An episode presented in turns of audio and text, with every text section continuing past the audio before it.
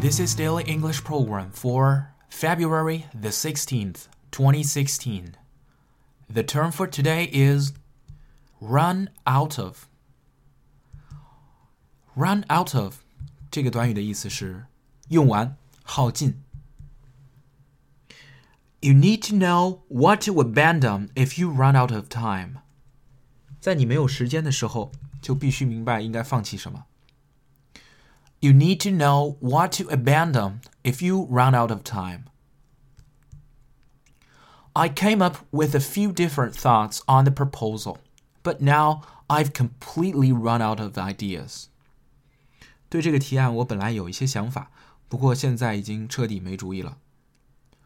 I came up with a few different thoughts on the proposal, but now I've completely run out of ideas. Oh my god, my phone is running out of juice. Running out of juice? So you mean your phone drinks juice? No. Juice here is not the liquid juice. Juice here simply means battery power. So when I say my phone is running out of juice, it just means my phone is running out of battery power. 在这里，juice 使用的是引申义，意思呢是电池，所以 my phone is running out of juice。口语中，意思是我的手机没电了。